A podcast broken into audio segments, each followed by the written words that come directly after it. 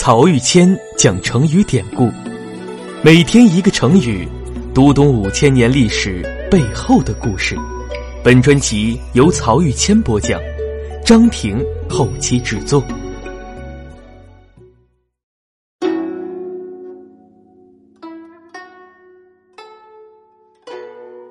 这一讲我们分享一个大家特别熟悉的成语“卧薪尝胆”。我相信“卧薪尝胆”这个成语，我们从小到大一定是无数次的听父母、老师或是身边的朋友说起过。每当我们想形容一个人刻苦自立、奋发图强的时候，就会想到“卧薪尝胆”这个成语，想到越王勾践卧薪尝胆、忍辱复国的故事。《聊斋志异》的作者，清代文学家蒲松龄有一副自勉联是这么写的：“有志者事竟成，破釜沉舟，百二秦关终属楚；苦心人天不负，卧薪尝胆，三千越甲可吞吴。”其中啊，也是直接引用了“卧薪尝胆”这个成语，而以三千越甲苦心孤诣灭吴兴越的，正是勾践其人。其实呢。勾践卧薪尝胆的故事最早出自《史记·越王勾践世家》。传说勾践战败之后，日思夜想复仇大业，为了时时诫勉自己，他就离开王宫，住在老百姓住的茅檐草舍当中，也不睡床，就睡在铺开的柴草上。同时，为了记住亡国的苦痛，他特意把一只苦胆放在自己日常起居的座位上，早晚就用嘴舔一舔苦胆。吃饭前也要先尝一下苦胆，柴草就是心。我们看唐代白居易《卖炭翁》当中说：“伐薪烧炭南山中”，这个伐薪就是砍柴的意思。睡在柴草垛上，每天吃饭前都尝一尝苦胆，就是卧薪尝胆。司马迁讲这个故事啊，是为了突出强调勾践的复仇之志是有多么强烈，以至于要不断的磨砺自己，让自己不要在安逸的环境中丧失了斗志。而卧薪尝胆的结果是越国一步步发展壮大了起来。而与此同时，吴王夫差则陶醉在战胜越国的喜悦之中，再也听不进老臣伍子胥的忠言，不但对卧薪尝胆的勾践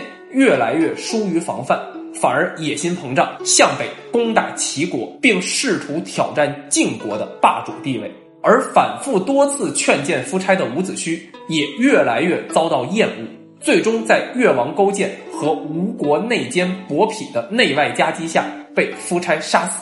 伍子胥死后啊，夫差更是我行我素，他率领吴国的精锐部队北上中原，想要和晋国一争高下，来争夺霸主的地位。就在夫差和晋国人争得不可开交之际，已经恢复了元气的越国，在勾践的率领下，一路长驱直入，向吴国打了过来。因为此时在国内留守的都是老弱病残，因此吴军毫无战斗力，连吴王太子都死在了越国人的手下。那接到消息的夫差顿时慌了手脚，草草的和晋国会盟后，连忙率领军队赶回吴国，算是暂时平息了战争。而此后，越国不断实行骚扰政策，而吴国呢，由于一次又一次劳民伤财的工程建设和争霸战争，人民大量死亡，国力迅速衰减。终于几年之后，就像当年越王勾践被困在会稽山上那样，吴王夫差也被越国的军队围困在了姑苏山上。这时啊，夫差想像当年的勾践那样，祈求对手放自己一条生路。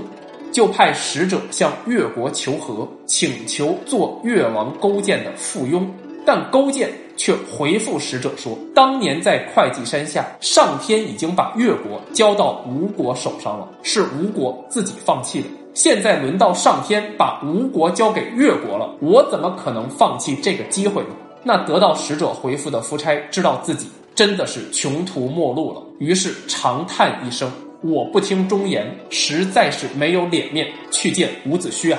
就命人用一块布盖在脸上，表示自己死后也羞于面见伍子胥，然后就挥剑自刎了。越国军队进入姑苏城，曾经显赫一时的吴国宣告覆灭。历史真的就跟伍子胥当初的预言一样，经过了十年休养生息、十年厉兵秣马的越国，把吴国的宗庙社稷变成了一片废墟，而卧薪尝胆也从此成了一个最为脍炙人口的励志故事。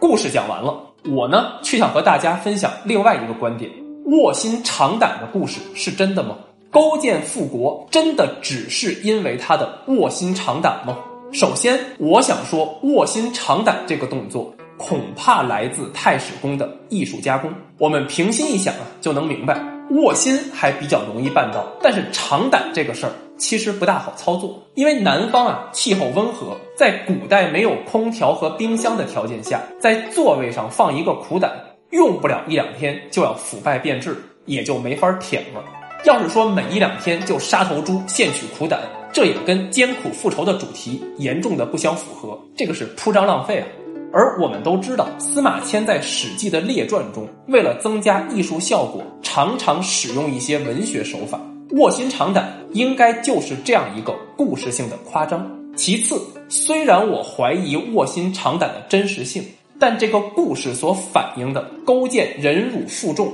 艰苦卓绝的复国经历，却一定是真实的。一个濒临亡国的君王，在内忧外患中用了不到二十年，就让越国重新走向振兴，而且就在自己这代人身上实现了对吴国的彻底复仇。这样的经历绝对也是震人心魄。最后也是最重要的，勾践复国真的只是由于他的忍辱负重吗？不可否认啊。忍辱负重是勾践复国的重要原因，但是我觉得他能够复国还有另一个也是非常重要的原因，就是他的不择手段。我们说春秋时代的战争是争霸战争，大家还保留着古老的贵族风范，对竞争对手不会赶尽杀绝；但战国时代的战争就是兼并战争了，是以尽量消灭对手的有生力量并灭亡对手为目的的。我们看勾践这个人身上无赖的成分其实比较重，比如之前